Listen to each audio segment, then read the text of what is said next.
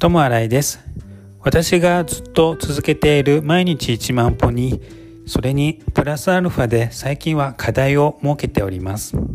その課題は遠くのスーパーまで行って食パンを買うということです。だいたい遠くと言っても、まあ、30分ちょっとかかるところまで歩いていきます。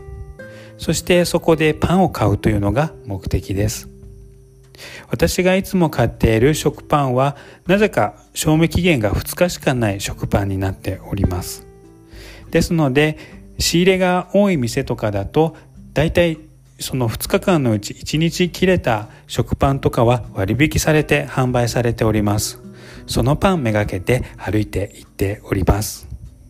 そうすることによって難なく1万歩毎日達成できますしあとそのパンを買ってそのパンを亀にあげるのがとっても一日の私の癒しの時間になっておりますですのでこのようにして私は毎日1万歩をまだ続けていくことができております。